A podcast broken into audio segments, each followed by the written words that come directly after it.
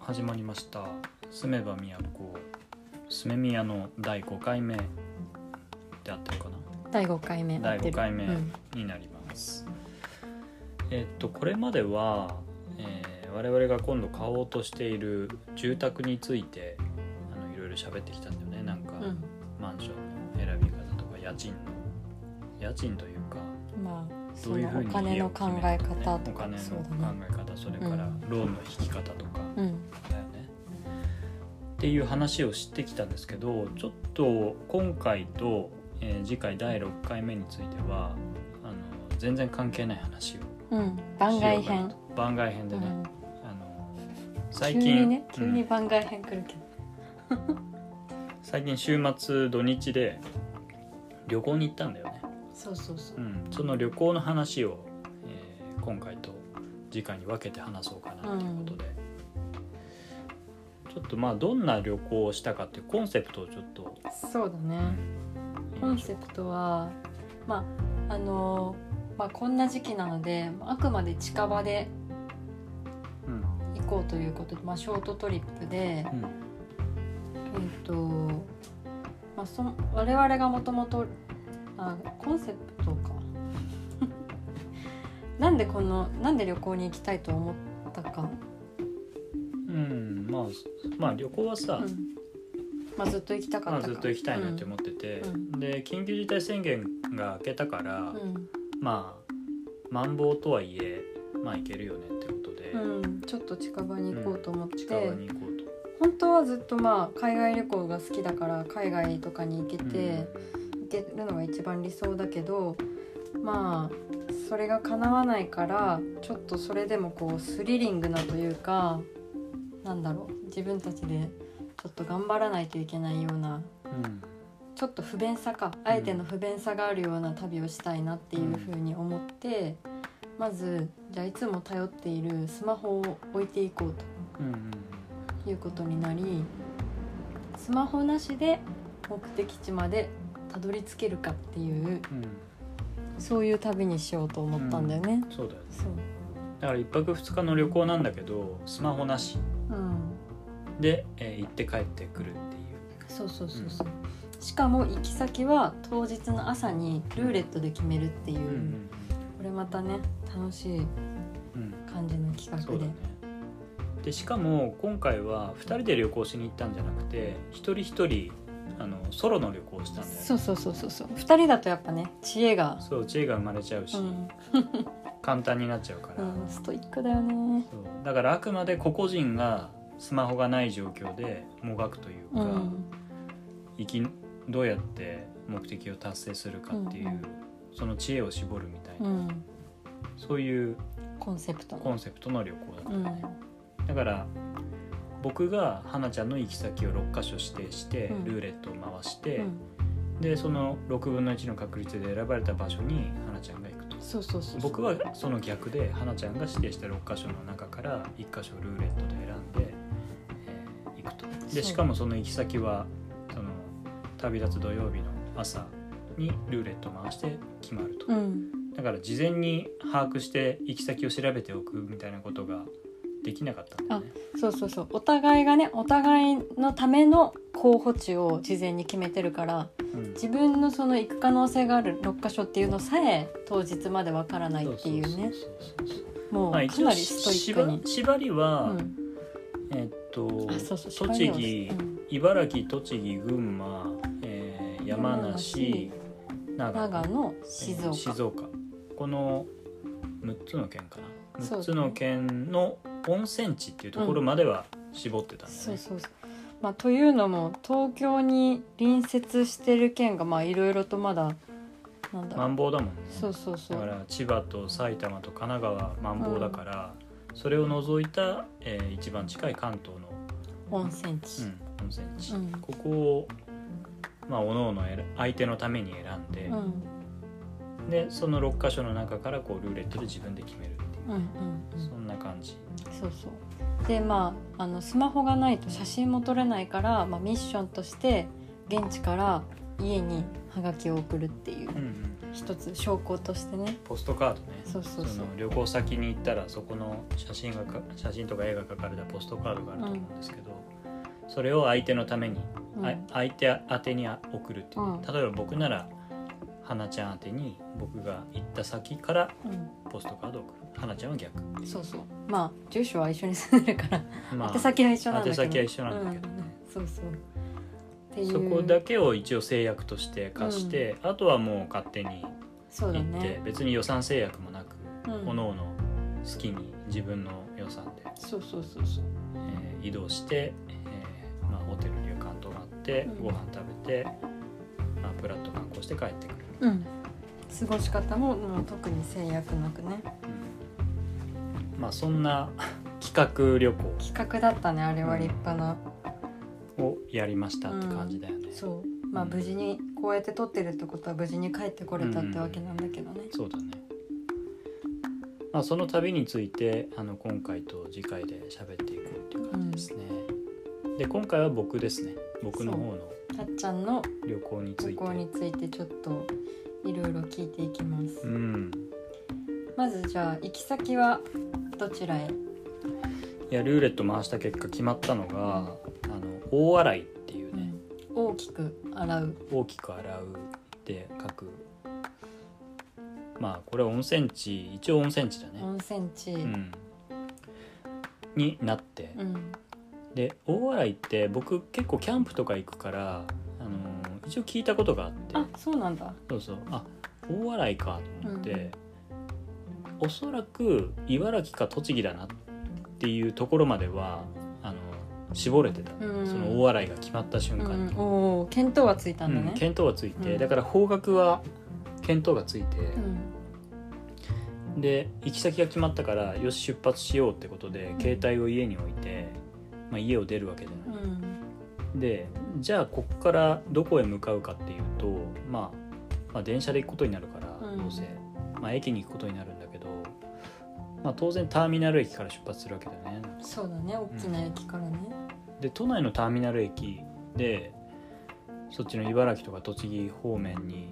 行くとしたらやっぱり東京駅うん、かなって最初思ったわうけ、んでえっとまあ最寄り駅からうちの最寄り駅から東京駅の方向方面に向かってあの移動を始めたんだけど、うん電車にう乗っんて、だけど電車の中であなんか路線図を見たら、うん電車の中に路線図ってあるじゃんうん、うん、メトロとか JR の、その路線図を見てたら茨城とか栃木の方面って東京駅っていうかむしろ上野駅から出てるなっていうことに気づいてうんじゃあもう最初の目的ターミナル駅は東京じゃなくて上野なんだってことに気づき、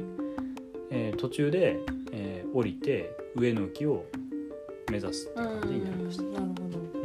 んでもその路線図の中に別に大洗駅っていうのが示されてたわけじゃないんだもんね、うんし関連直接示されてたわけではないんだけど、うんこれ明らかになんか上野から茨城栃木方面に伸びてるなっていう雰囲気があったから、ううんん、刺したんだ、あこれ上野かもって思って、上野に路線変更して、で上野に着いたんだけうんど、うん、ただまあなんだろう朝早かった8時半とかだったから8時半9時前にお家出たよねそうそうそそううそだうからまあ本当に9時なるかならないかぐらいで上野駅に着いて、うんまあ、そんなに人もいなく、うんまだ駅のその商業施設みたいなものも空いてない、うん感じうんまあ、一部空いてたんだけうど、ん売店みたいなのそうねそう売店みたいなのは空いてたけどあんまり大きいお店は空いてなくて、うんで当然そのビュープラザみたいな駅にある窓口みた駅いなのそう旅行とか切符を買う窓口みたいなものも微妙に空いてなくて、うん空いてなかったんだけどそのそのビュープラザの前にある旅行のパンフレットを置いてあるような陳列棚のところはもうすでに空いてたんだよねうんだからそこに行って大洗をまず探したうんあのあれだよねあのビュープラザとか窓口の前にあの観光パンフレットがこう何個もいくつも行き先のがあって並んでる、そうそう棚そうそう棚みたいなやつ、うであそこでその上野から行ける関東もしくは東北県内、あるいは北陸とかもあったけどのパンフレットがずらっとエリア別に並んでて、うんその中で茨城とか栃木の方を見てたら「大洗」って文字が見えておおーあやっぱ大洗こっちの方方面だと思っうんうんうてん確信を持って、で大洗のそのパンフレットを見たら、まあ、大洗ってもう本当に他の温泉地にこう押されてて、うんい見開き1ページの半半面ぐらいしか大洗に割かれてなかったうんだけど、ん、ちょっとマイナーだったのね大洗はそうそうそうまあ一応その上野駅から水戸まで行って、うんで水戸からローカル線に乗って大洗駅にたどり着けば一応その温泉地の、まあ、窓口である大洗駅うんには作っていくことが分かってうん、で割とスムーズだったね本当うん上野っていうあたりもまずそこも当たって、そうだね、うん、特にあの戻ったりもせずスムーズに行けたんだスムーズに行けたね、それは素晴らしいね、うん、であじゃあまず水戸に行かなきゃいけないんだってことが分かって、上野から水戸駅の、えっと、電車に、まあ、乗ることになるんだけうど、んまあ、駅員さんに聞いたらなんか特急電車があるっていうから、うんその特急電車をあの駅の券売機で買って、うんでそこはもう移動はあの糸目をつけずにというかも金にう物を言金わせてに物を言わせてグリーン車を買って、うん特 急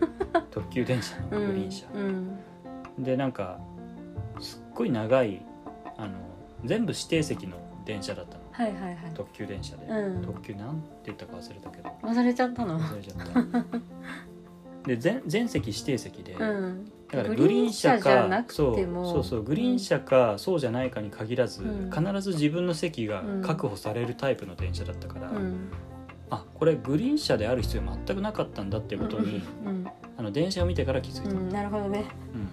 うん電車の見た目であってそうなっそたうんだそうそうそうかなり豪華な列車だったはいはいえ二階になってるあいややつ2階まで2階ではなかったでけどはないかうんうーんまあじゃあちょっと余分にグリーン車に乗ってそうそうそうそうでもさその駅員さんにあの何なんだっけ水戸うん水戸に行く電車はどれですかって聞いたってことよね声かけてそうそうそうスマホがあったら絶対してないよねそれはそうあまあそうだようね、んそうそうまあ乗り換え案内で調べるよね、うんそうだからうそういう声かけうん声声かけかけ事案だねそれは声かけというか まあ質問というか、んん人にね道を尋ねるっていう、うんまあ昔はよくやっていたであろう行いそうがだねねだから情報収集、まあ、だけど、ん本当にそのパンフレットのことといい、うんまあ駅員さんに聞いたとはいえう、もうやっぱほぼなんて言うんだろう駅の中でんうん本当に情報が取れてしまうっていう、まあ確かにねすごいやっぱ情報が整備されてるなって、うんまあ、当たり前っちゃ当たり前なのかもしれないけど、いやまあでも素晴らしいことだね、まあ、スマホになるとそれが全てもう手の中のスマホでそうだね完結するっていううんなんかよりエレガントな世界になるんだけどまあでもやっぱり日本は旅行しやすいなうんそうだね日本語がね使える分にはまそうそうあかなりねそうそうなるほどじゃあグリーン車に乗りまあでも当然手ぶらでグリーン車に乗ったわけじゃないでしょ、まあまあまあまあなんかあのよくみ切符を買ってかうら、んえっと、電車が出発するまでに20分ぐらい時間があって、うんで切符を手に入れて見回してみると、うんやっぱ上野駅でかいから、うん、めちゃくちゃいいよね改めて上野駅めちゃくちゃでかいなとう思った、ん、まず見たんだそうまず見て、うん、あでかってそのでかさ、味わったでかさ味わって、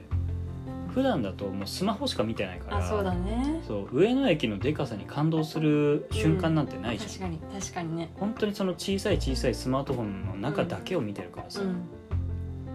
本当だそねのスマートフォンを通じてなんか広い世界につながって世界の広さを感じてるみたいなところあるけ どでも目の前の上野駅の大きさに気づくことはほぼないわけじゃん、そうだね、うん確かにだけどスマホを手放した時にあ目の前の世界も捨てたもんじゃないなみたいな、うん上の駅だってでかいなってでかい、んでかいんだ十分にみたういんな、うん、それは一つ発見かもね発見だったうね、んで一目散にうん酒買いに行って、チンモクさんにねうん上野駅でかって思った次の瞬間にねうん、もうほぼあの、思い終わると同時にというか、ん食い気味にもう酒買いに行こうってなってたけど、だろうねうんまあ、ちょうどね、うんあのやっぱそのターミナル駅だからこれから長距離旅行をする人のためにちょっといい売売店というのかなスーパーとか、まあ、あの成城石井が大きくなったようなおおえー、すすごごいいねあの立派な品揃えがリッチな、あのおお土産屋さんというか弁当屋さんというか、うん飲み食い物屋さんみたいなうんのうがある、んうんへえ上野駅だから上もう上野野駅からあの旅行に行く方東北とか長距離の旅行をしに行く方だったらもう絶対そこでいろいろ買い込んで行った方がいいなっていうそういうお店があってそこにもうおすすめの店がそう吸い込まれるように入っていっていろいろ物色したんだけど、うん、まあなんて言うんだろう普段朝飯食べないじゃんうん、そうだからね別にお我腹々減ってないわけうよ、ん、普段コーヒーだからねそうそうそう、お腹減ってないから別に何を食べる必要もないし、うん、 お腹の事情的には、しかもさちょっと余談になっちゃうけうど、ん前日たっちゃんさあの蚊にめっちゃかさ刺されて夜あーそうそうそ旅う行の前日4時からずっと寝れてなかったよねあそうそうそうそういう事件もあっそう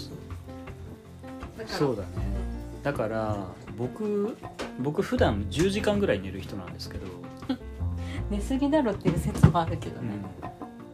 なんですけどその前日に関しては本当に3時間ぐらいしか寝てない、うーんないもう本当にそうだね睡眠時間7割減みたいうな、んとんでもない話だよね従来比7割減の睡眠時間で挑んでたわけよ、うんだからもうその判断力が鈍ってた部分あーもおそらくあそれもあるしちょっと睡眠時間が短いがゆえのあの気持ち悪さとう、いうんか、うん消化不良みたい消な、ね、化不良、ちょっと内臓が気持ち悪いなみたいなあるあるある内臓が重いなみたいな感覚もありつつだったんだけど、まあ、とはいえ何も飲み食いせずうに、んなんかね1時間20分とか1時間半とかそれぐらいの乗車時間うんうんなんだけど手全く何も持たずに手持ち無沙汰な状態で1時間半は耐えられないなって思ううんうんなるほどそれで、まあとりあえずそのまあとはいえ体調も悪いんで、うんそんなガブ飲みしてもねがうん良くないから、あうのんうん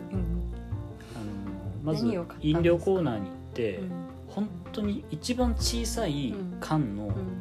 ビールを買ったの、ビールだよねやっぱねビールをまずビはールなんだ旅の出発の乾杯っていう意味でのうんビール、その時点でまだだから10時前とかなんだよねそうそうそう、うん9時半と かあ9時9時10分とうか、んストイックだなそのちっこいビールとうんもうちっこいビールとレモンチューハイみたいなやつ、ビールをちっこくしたいレモンビー堂ルレモン堂みたいなやつ、ううんんあるねあれとも本当に一番小さいもうなんていうのあのどういうところで出るんだろうあれわかんないけでどもわかるよあの 80ml ぐらいのミニビールねミニビーうルんあるよのねスーパーアサヒアサヒスーパードライうんとレモン堂何なんだろうね私あれ多分お酒飲めない人用のビールなんじゃないかなとあーか思もってるしん矛ない盾しとてるけかど本当にあの乾杯だけうんそうそう量そうとそうかまあでもなんか本当ちょうどよくてうんあいいなってこの2つを買って、うんじゃああと食べ物何にしようと思ったんだけど、うんあのどうせこれ水戸とか、うんその先の大洗に着いてからなんか食うなと思って、うん、そうだよね、そうそれで、うんまあちょっと控えめにしようと思ったわけ、うんで控えめにしようと思ってうん見てたら、うんなんかすっごい高級そうな弁当がたくさん並んでて。ああいいお店だからすっねごいリッチなの、うんもうなんか本当になんか天丼うんセット、はいはい今半のはいはいああまあ駅構内の駅弁屋のそうそうそうそうそうリッチなやつねそうそうそうそうで駅弁がたくさん並んでうたり、ん楽しいねうんいわゆるそのちょっとリッチなデリがうんう並んでんたりみたいな感じで、いろいろ見たんだけど、まあ、ちょっといなり寿司ぐらいにしておこうかなと思って、うん3個入りのなんかうん小さいいなり寿司と、うんあとなんか謎にあの マイセンのヒレカツサンドみたいいやそう前置きでさあの昼水戸でなんか食うな控えめにしようって思ったっていうくだりさ言ったのかないや思ったの実際、うん思ったのは大事なんだ事実だからね実際思っうんなんだけど買ってしまったんだなんだけどそう、うんいなり寿司だけだと90分持たないかも、ゆっくり食べてうん、いなり寿司3個だとさ、うん、 30分に1個いなり寿司ってうんペースになっちゃう、うん、そうだねそれ綺ち麗ょっにとあ割れてるまりにうん心もとないなと思って、まあね、うんうん、結局その社内で全部食べたの買って全部食べたうんうんそうだねだからそれを買い込んでうん電車に乗ってうんでもグリーン車だから広々なうの、ん前の席との間とかそうだよねがでもう大胆にこうリクライニングを倒して、うんまあ、それで出発してふんぞり返ってそうふんぞり返った状態で、うんまあ、出発して、うんうんでね多分ルート的にはあの上野からこう北千住側にこう東京北上してはいはいでそこからややこう北東というのかうんな北東にこう折れていくみたいな、うんそんなルートだったはずでう、んでまああれよあれよという間にこう田園風景といううんうんもう東京を一瞬で抜けるからさ、うん景色がもうそうねそうそうまあ千葉県も柏を抜けたあたりからもうなんかだんだんこう,、もうほぼ田園風景になっちゃうわけもうあっという間に郊外チックなねうんうんそれでえっとまあなんて言うんだろう最近の大河ドラマでやってるようなあの一橋で有名な水戸ですようん、うん、あそうだねそうそうそうだねあ水戸ってそうだねだからあ徳川慶喜がこの辺りから来たのうかんっていうふうに思いながら、うんその水戸の水戸に至るまでの景色を見てたんだけど、うんまあやっぱりねその立派な家が多いわけ。うん昔ながらのまあ農家なのか豪農なのかわからないけうんど、豪農ってあったうんねなんかそのなんていうの農家を束ねたうんちょっと有力ちょ者っみとたいな有力ね地元の地元の有力者みたいな、土地持ちだよね、うんそうだね小作農をたくさん抱えるような立場の人たちだったのかなっておぼしきうんうんうん立派な家あるある田んぼの中にポツそうンポとツンねとあるもうまあでかい家が、あのどこかしこそこかしこにあるみたいなうん景色がこう続いて、へーでまあ、ちょうどあの田んぼにも水が入ってのあそう稲そがの時期だよね稲がこうちょっとねうん緑になってるっていう、うんすごい綺麗なうん緑の水田を見ながらその一橋家ともうんはの繁栄も重ねつつ、うんその土地思いを馳せつうんつ徳川慶喜にも思いを馳せつつ、うんあーいいいいねそしてその役を演じる草薙剛の半生にも思いを馳せつ つ、そこにも馳せたんだうんでついでうにんスマ、元 SMAP の中居君今何してるのかなとか、確かにそういうことも思いつつ、うん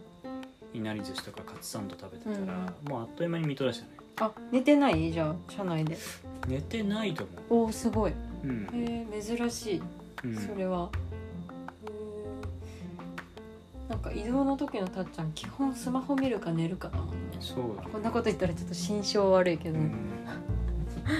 へん えまあでも意外とじゃあスマホなしでも退屈せずに車窓で楽しめたんだまあそういうことになるね結素果的晴にらしい素晴らしい、うそうそれで水戸ついてでね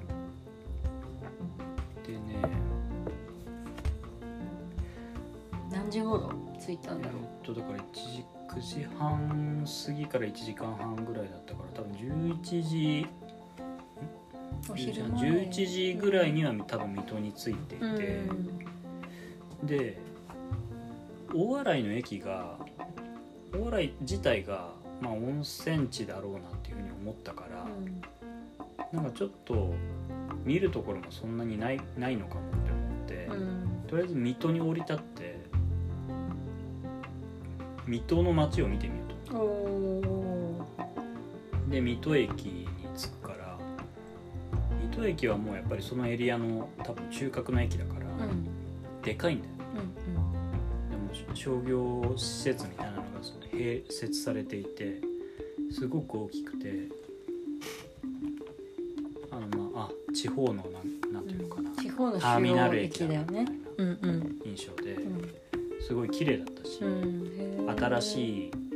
いうの商業施設がもくっついうてくっねついて何個かくっついて、うん駅一体の街を成してるみたいな。うんでそこからちょっとこう軽い商店街みたいなのが伸びててみたいおなー雰囲気なんだけうど、んでなんかその水戸周辺の駅をその地図で見たらあの偕楽園あー日本三大庭は園おそらくいはいうんそうそのう一つうのん偕楽園がすぐ近くにあるうんうん見えて、ああ偕楽園かと思って、で前なんか岡山に旅行に行った時にもう一つ日本三大庭園後楽園の後楽園か、うんを見たじゃん見たねまあ、それもあってちょっと偕楽園の方に行くかっていうつもりで、うんちょっと、ま、水戸の街を散歩して、うんへえそうなんだまあただあの降り立ってみるとね実際うんその駅からうん地上に降り立って、いざ歩いていくと、まあ、午前中だったっていうのもあってもうあんまりこう店も活気がないというか。あー開いてなか空っいたてりするのかないし、うん人通りもまあまばらで、うん、まあこの時期だしうねん、この時期だからっていうのもあるうんのかのかななうんなんかその地方都市のリアルをまじまじと見せつけられるみたいな、そんなうんそんななんか小散歩みたいうんうなん感じで、でまあちょっと日中暑くてうんうん暑いなみたいな、まあ天気割といい割と良かった、そうだよねうんでまあ日差しも強いこともあり、うんで気温も割と高く、うんでなんていうのかな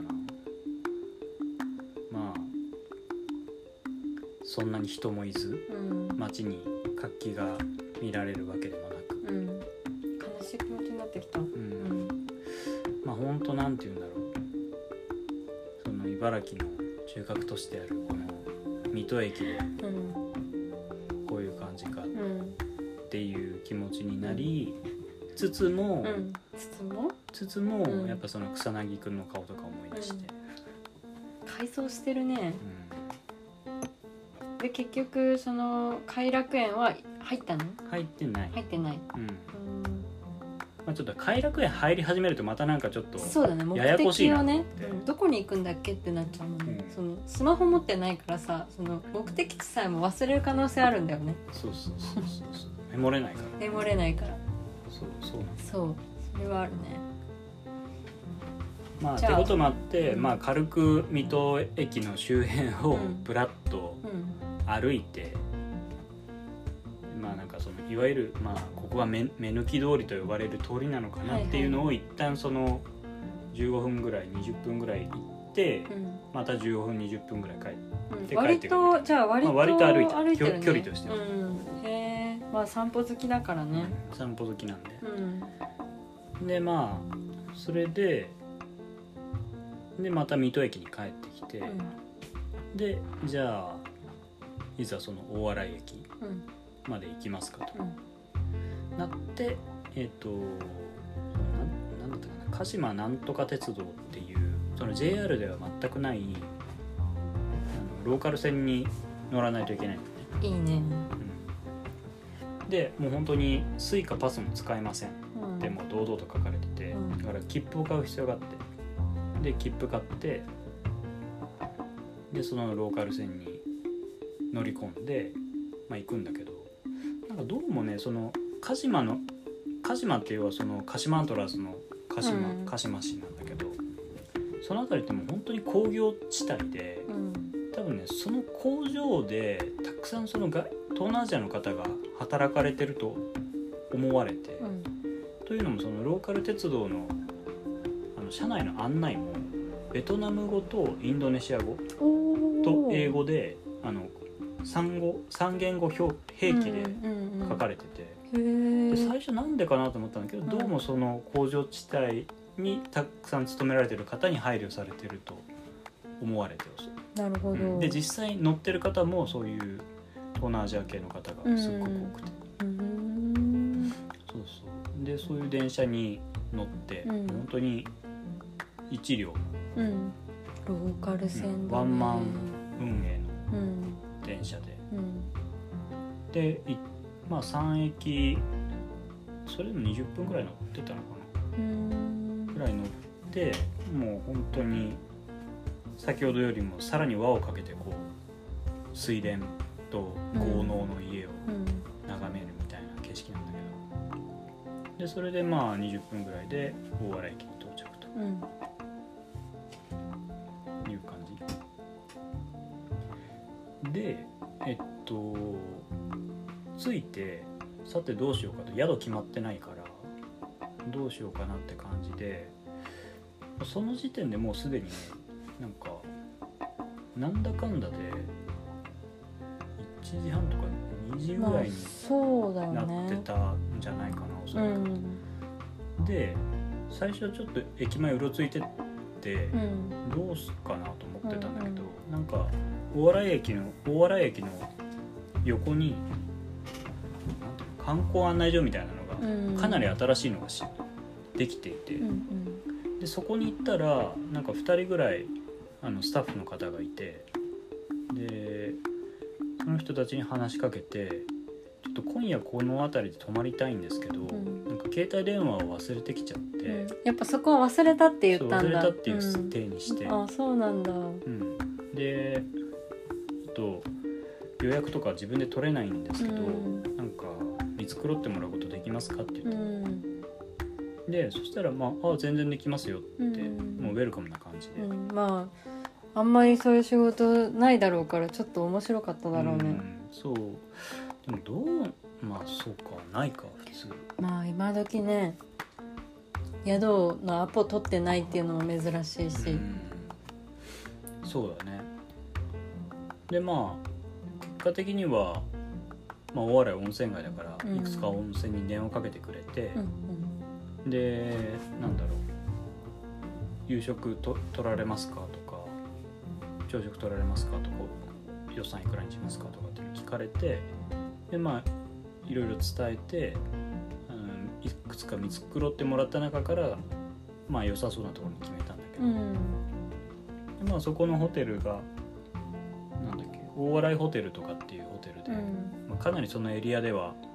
大箱のホテルっていうのかな,、なんかうんファミリー向けのはいはい客室がいっぱいそあうる客室がいっぱいある134階建てのうんホテルみたういんな感じで、もうほんとう目の前が海だからもう眺望はもう最高、うんそうだね大洗駅に行くまでのさ電車は海沿いを走ってないの海沿いは走ってないあそうなんだそうだから電車から海は全く見見ええなないくてんだで大洗につい駅に着いても、うんまだ海は見えないあへえまあ海近いんだけど、うんそこから多分15分くらい歩かないと海には海岸には着かないあなるほどねへえっていう構造になってるんだけど僕が泊まったお笑いホテルはもう海のオまんまーシャンビュオーシャンビューだったーね素晴らしいうんそれは本当に素晴らしくてうん何階だったの部屋はうんとね12階かなあーそれは気持ちよかっただろうねあれごめん嘘ついた嘘 5, 回うん5回でした、 めっちゃ嘘うんめっちゃ嘘だしかも1 2 3階建てって言ったけど多分9階建て、うん何を大浴場が9階だったかあそうら、だ多ろう分ね最上階だったうんだよ、んそうだねうん何をもって1 2 3階って言ったのか分かんないけど、うんで何のも記憶だろうでもうん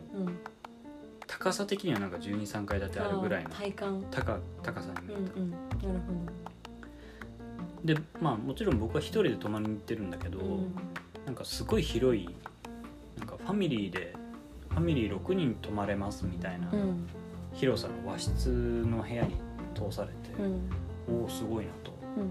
なんかテーブルもすごい広いし、うあんそうあれ何畳あんだろう 10, 10畳ぐらいあったようなへ感じいえゆとりあるゆとりあるよ洋室やいや和室和室うーん完全和室で、まあ、いわゆる旅館なんだけうど、んそんな大箱でね和室なんだねうんへえそうでそこに一旦チェックインしさせてもらって、でもう3時過ぎてて、うんうんでどうしようと思って風呂に入ろうかどうか迷ったんだけど、うん一回ちょっとなんかご飯食べに行こうと思ってうんうんまあそうだねお昼食べれてないわけだからねだから結局その日、うん夕飯つけなかったのあホテルでねそうホテルで夕飯つけずに、その周辺で食べようと思ったんだけど、まあちょっとお腹も減ってきたから、まあ、せっかくなんで外に食べに行こうってことで食べに行ってでまあ港町なんでうんうん海のものを食べようってことで海岸沿い歩いてて見つけたこの回転寿司屋にねうんうん入ったんですよ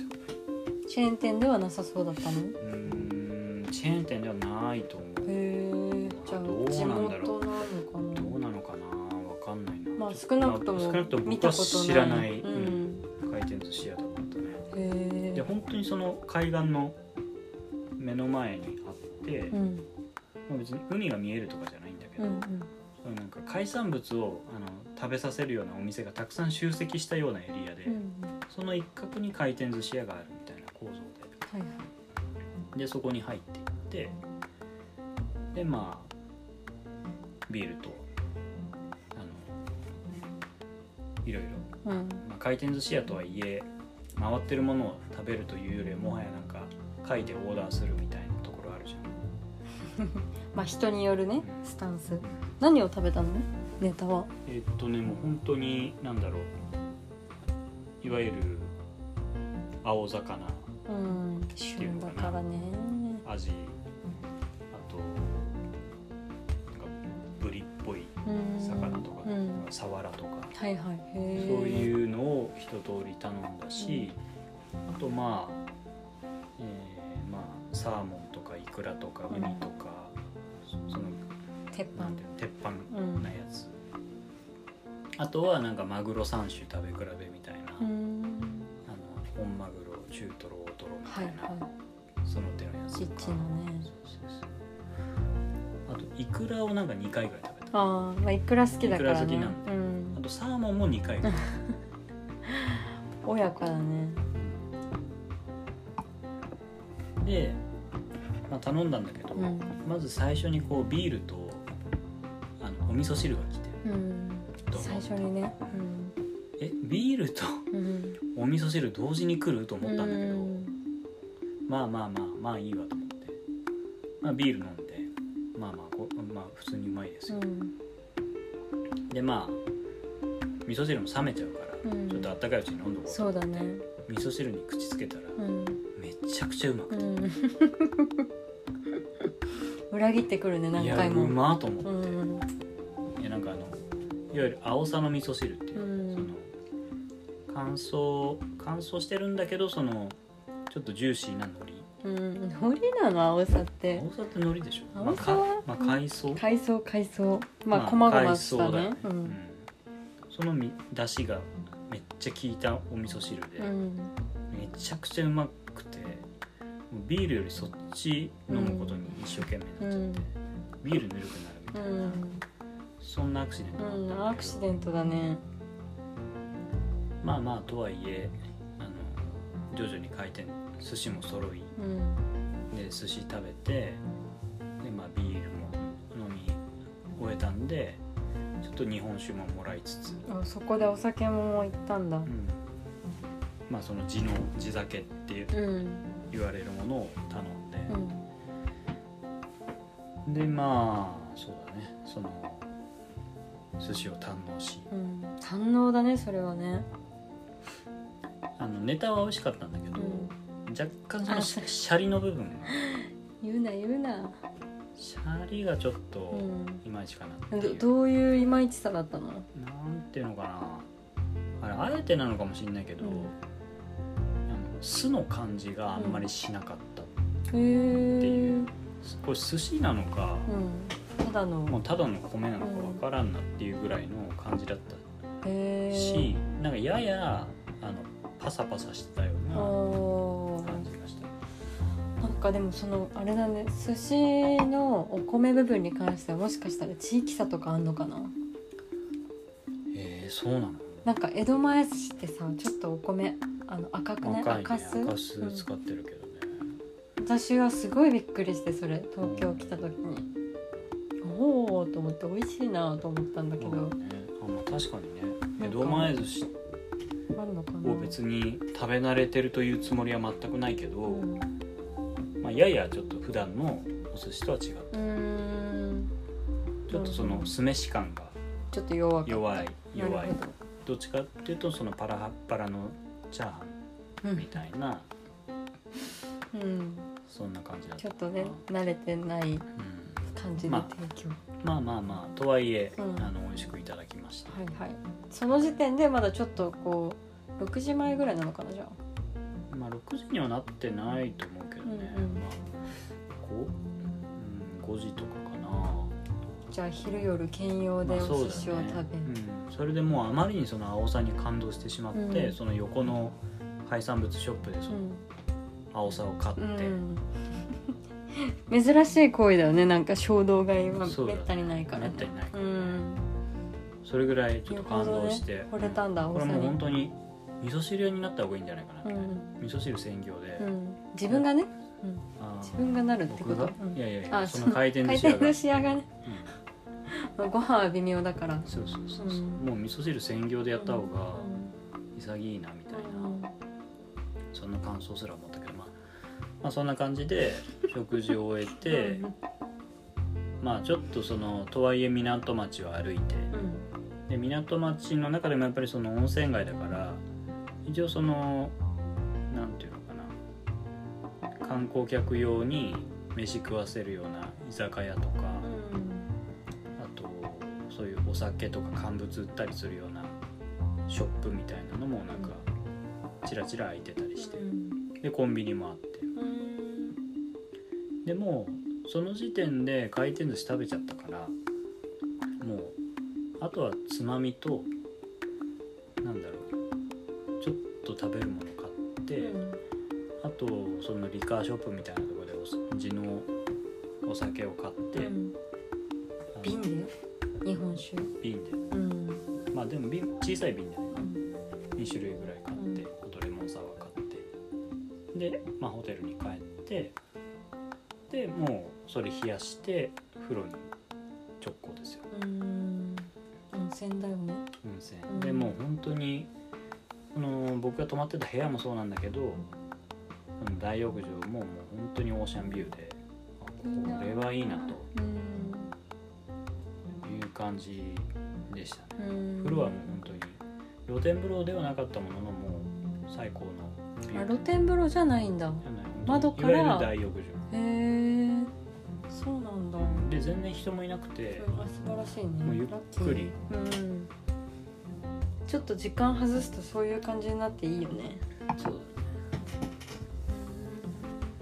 そうで部屋に戻ってで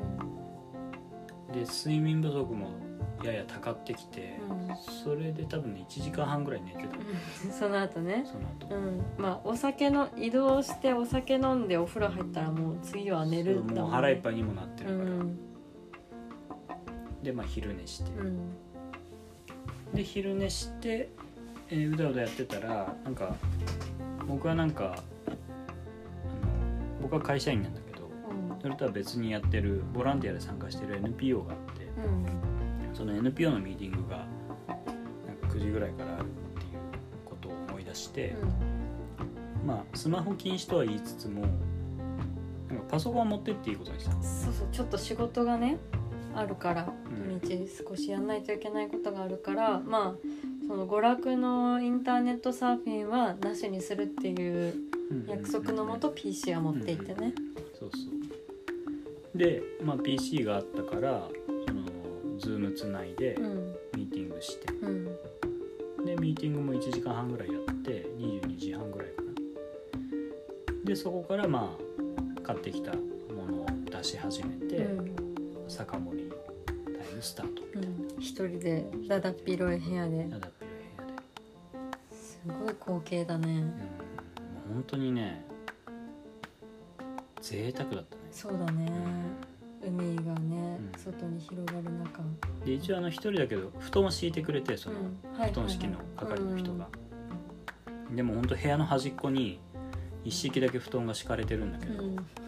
その残りもう残りのスペースでもう10畳ぐらいあるわけど、うんなんかヨガできるねヨガできるね、うんもうなんか軽い運動会ならできるみたいな、 それぐらいの広さだったんだけど、まあ、そこにもう真ん中にうんドカンと座って、うんでっかいテーブルでで酒広げておつまみ広げて、でなんかお酒とか飲んでたりうんしてその間でもさスマホもなくてさこう何何をしながらお酒を飲んでるのまあ特に何もしてないんだか何もしてないおお酒を純粋に楽しむら、うんすごいねまあ酒となんかイカそうめんとうんイカそうめんだったんだねまあイカそうめんといってもそのなんか地のイカそうめんとかじゃなくて、うんセブンイレブンで買ってうんイカそうめんっていうのがあるんだけど、まあまあまあままあまあそあの,、その大洗の日本酒うん、うん、お酒はね酒造があってう大洗んのでそこが出してる日本酒とかを飲みつつうんでもうかれこれねもうまあ飲み始めたのが11時近かったっていうのもあるけど、う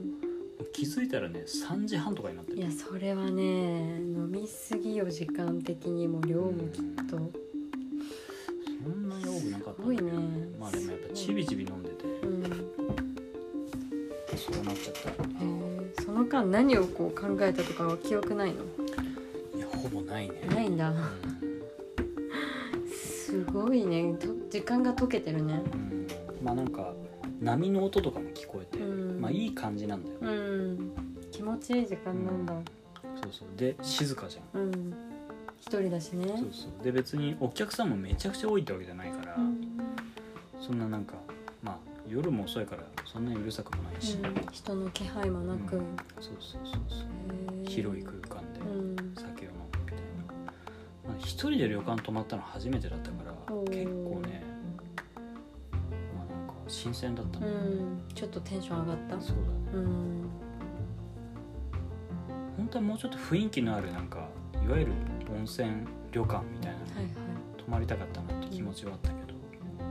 まあまあ初回としては良かったんじゃないかなまあいいでしょうオーシャンビューで素晴らしいよへーよでもそれでよく翌朝起きれたねそうだそんねな時間までずっとだから飲んでてなんだろうもう起きた時がうん起きた時だったら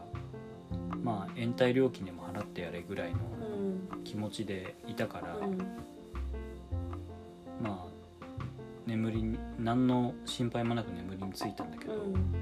あの目覚ましとかかけることなそうだよねうんくであのモーニングコールみたいなサービスもあるじゃあん、るあるあれも使わずにうんただ寝たんだけど、うんすごいなんか起きたうらん10時15分ぐらいだったうんあれ過ぎてるねの過ぎてんだよう、んもうまあいいかと思って、うん10時身支度身支度って言っても顔洗って出てくぐらいだから、10時半にはもうフロントに行うんって、うん何も言われずにチェックアウトし、はいはい延長取られず、うんうんうんえそーれでまあなんだろえちなみにその旅館の浴衣みたいなのはあったのうなあったよおお浴衣着てじゃあ日本酒飲んでそうそうそうそうそんな感じですなるほどね哀愁漂うねそうだねじゃあチェックアウトして朝朝ごはんもじゃあ食べなかったってこと食かべなかっうたーんでえっと駅まで歩くんだけど、うん昨日なんかその観光案内所でもらったなんとなくの土地の地形があるじゃんうんでマップ駅までそうそう、駅までこういうふうに行けばいいだろうなっていう算段が自分の中ではついてたんだけうど、んいざ歩いてみると全然なんか駅が見えてこなくて、うんちょっと迷った感じになって、うんうん本当は多分30分ぐらい30分はおそらくかからずに駅に着くんだけど、うん結局1時間ぐらい歩いてうた、んうんでまあなんとか駅に着いて、うん駅の周辺のカフェでもう一回あの NPO のミーティングに入って、で終わってでそこからまあちょっと腹も減ったなっていうことで、うんその周辺でなぜかラーメン屋に入ってうん名物とかではないんだよねそう全然名物でも何でもない醤油ラーメン食べて、うんあと餃子セット食べて、マストだねそれはうんでお腹いっぱいになったところでその目の前にあったその町営の健康施設みたいなところに付随してる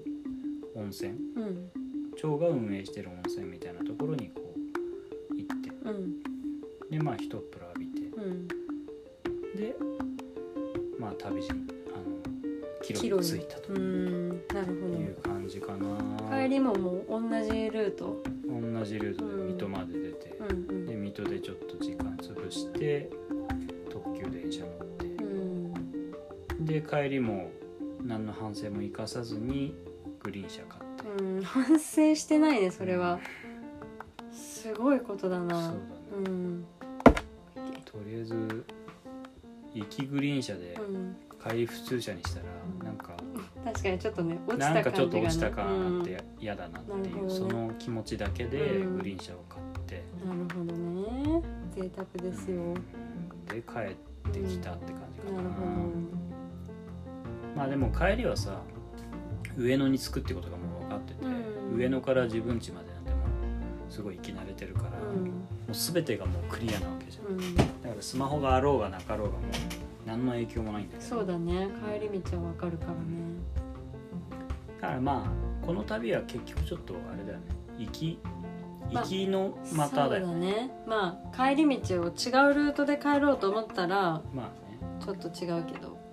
でもあとでもスマホなかったらやっぱ時間を調べれないからう、んなんかいざその駅まで行ってみたら次の電車30分後ですみたいなああそそうういうのはあるよね、まあそうだねでもさもうこう覚悟としてももうどうせ待つっていう気持ちでいるから、